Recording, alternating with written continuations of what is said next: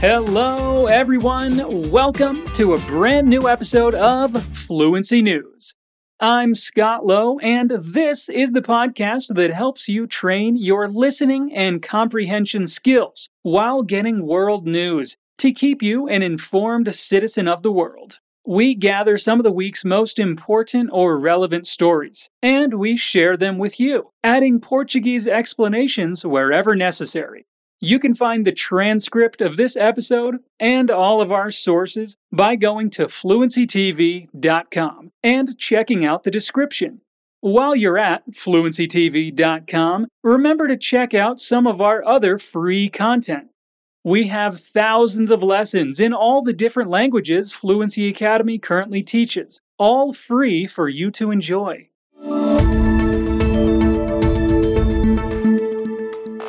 Now, let's jump in. We start today's episode with Macron's win over Le Pen in the French elections. France's incumbent president, Emmanuel Macron, was re elected with 58.5% of the votes compared to 41.5% for his rival, far right candidate Marine Le Pen. Macron's victory makes him the first French president in 20 years to win a second term. In his winning speech, Macron promised to be a president for all, thanking the people that voted for him in the first and second rounds and those who voted to block those of the far right. I'm not the candidate for one camp anymore, but the president for all of us, he said. No one will be left by the side of the road, Macron said. Several European leaders and politicians have swiftly congratulated Mr. Macron for his re election, as his far right rival conceded defeat. European Commission President Ursula von der Leyen tweeted in French Together we will make France and Europe advance. The Dutch Prime Minister also tweeted in French his hope to continue our extensive and constructive cooperation in EU and NATO. In Germany, politicians around the political spectrum offered support, including from the pro business Free Democrats, the environmentalist Greens, and conservative Christian Social Union. Many in Europe had worried Le Pen would undermine European unity and its post war order. Russian President Vladimir Putin congratulated French President Emmanuel Macron on his re election and defeat of far right candidate Marine Le Pen. I sincerely wish you success in your state activities, as well as good health and well being, Putin said in a telegram to Macron, according to a statement from the Kremlin. Nessa história, nós temos o uso de will para falar de futuro. O recém-reeleito presidente francês usa o semimodal para dizer que ninguém vai ser deixado de lado e que juntos eles vão fazer a França e a Europa avançarem. Para falar do futuro, nós temos três maneiras diferentes. Podemos usar going to, present continuous e will, como temos nessa notícia. Will é usado quando há uma certeza maior de que algo vai acontecer. It will happen. Essa forma é usada principalmente quando falamos de uma decisão tomada espontaneamente, no momento da fala, e não planejada com antecedência. No dia a dia, a diferença entre essas formas é mais sutil, e quanto mais contato você tiver com o idioma, mais fácil vai ficar de identificar quando usar cada uma. Nesse caso, não é que a decisão tenha sido tomada de forma espontânea, mas sim que há uma certeza, ou aqui uma promessa do que vai acontecer durante o segundo mandato de Macron.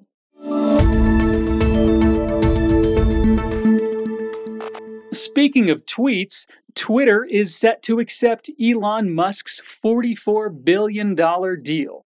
Last week, it was reported that Musk had secured the funding for the deal after he bought more than 9% of Twitter, making him the company's biggest shareholder. The transaction will shift control of the social media platform populated by millions of users and global leaders to the world's richest person. Discussions over the deal, which last week appeared uncertain, accelerated over the weekend after Musk wooed Twitter shareholders with financing details of his offer. Free speech is the bedrock of a functioning democracy, and Twitter is the digital town square where matters vital to the future of humanity are debated, Musk said in a statement. On Monday, Musk told his more than 80 million followers that the company has tremendous potential, and he wanted to make it better by adding new features, making the algorithms open source to increase trust and defeat spam bots. The transaction was approved by the board and is now subject to a shareholder vote. No regulatory hurdles are expected, analysts said. Daniel Ives, an analyst at Wedbush, said the company's board of directors had its back against the wall once Musk detailed his financing package, and no other bidders or white knights emerged. A palavra shareholder é uma interessante em inglês. ela pode ser traduzida para acionista no português, mas em inglês ela é a junção de mais de uma palavra. Share pode ser compartilhar, como você já deve ter visto em redes sociais, como um verbo. Mas share também pode ser um substantivo, que significa parte, cota ou ação, no sentido de parte de uma empresa. Holder também é um substantivo, que pode ser literalmente aquele que segura ou proprietário, detentor, dono. O shareholder é aquele que detém, que é dono de uma parte de alguma coisa, de uma empresa, nesse caso.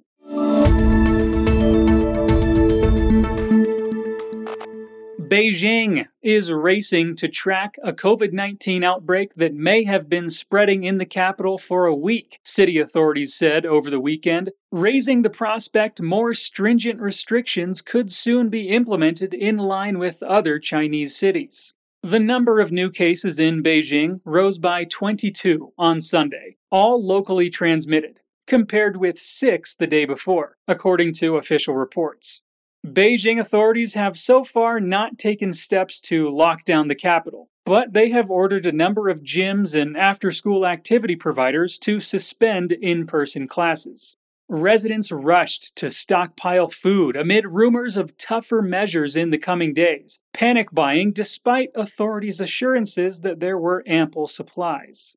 Chaoyang, one of the city's largest districts, announced Sunday that it would launch three rounds of mass testing of those who work and live in the district, some 3.5 million residents, according to the latest census. The outbreak in Beijing came as mainland China's most crucial financial hub, Shanghai, enters its fourth week of citywide lockdown. 39 new deaths were reported on Sunday, compared with 12 the previous day, and by far the most during the current outbreak. Authorities in Shanghai have installed metal barriers and high fences around people's homes to stop residents from going out in the city's latest brutal measure to battle COVID. The move has sparked further outrage in the city, where its 26 million residents are already frustrated by a harsh and indefinite lockdown. According to the BBC, authorities put up most of the fences in the city's sealed areas, where at least one person tested positive for COVID. The outlet interviewed a foreign national living in Shanghai who said fences were installed in his residential complex last Thursday. No one can get out, he told the outlet, adding that no reason was given for the sudden fence installation. I feel helpless. You don't know when the lockdown is going to end. Shanghai has been under a strict lockdown since late March amid a surge of COVID 19 cases. Public anger continues to mount over the authorities' handling of the situation, with people across the city claiming they are running out of food and patience. Nessa história, nós temos o uso do tempo verbal present perfect continuous. O present perfect continuous é usado para falar de algo que começou no passado e continua no presente. Diferente do present perfect, no present perfect continuous não há nenhuma dúvida de que a ação continua no tempo presente e tem repercussões no momento.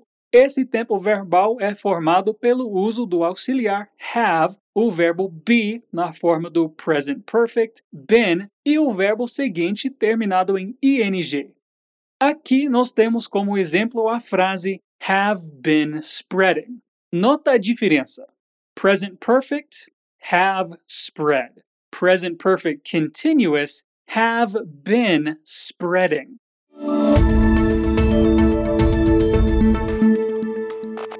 And as always, we'll end today's episode with some positive, uplifting news. Pokemon Go might alleviate mild depression symptoms, as it turns out. A new study by the London School of Economics and Political Science argues that Pokemon Go may alleviate non clinical forms of mild depression for users because it encourages physical activity outside and face to face socialization. The game, which became a worldwide sensation in 2016, is a mobile augmented reality game from Niantic, in which you can battle and catch Pokemon based on your location. While the developers altered the game because of the COVID 19 pandemic, it largely requires you to actually get out and take a walk to collect Pokemon and battle with them at virtual gyms. The study by the London School of Economics looked into how the global phenomenon affected local depression trends. Since the game had a staggered launch, the study was able to compare the amount of depression related searches in areas that had access to the game and areas that didn't. The research team used Google Trends search data from the Google Misery Index to measure how much people search terms like depression, stress, anxiety, and fatigue in a given region. What it found was that there were fewer searches for depression related terms. The data covers 166 different regions, 15 of which are in English speaking countries, and spans a period of 50 weeks between January 1st, 2016 and December 12th, 2016. Those dates include a time period that covers before and after Pokemon Go's release. The study believes the reason for fewer depression related searches is that it and other location based video games encourage outdoor physical activity, face to face socialization, and exposure to nature. All things that tend to make people happier. The study argues that its findings highlight the mental health opportunities of video games like Pokemon Go, and that due to their relatively low cost and accessibility, they may be of more interest to people who make public health laws and policies. It's important to stress that the study is not claiming going outside for a bit can cure clinical depression. It's found that being out in nature, socializing face to face, and mild exercise can help alleviate symptoms of mild depression.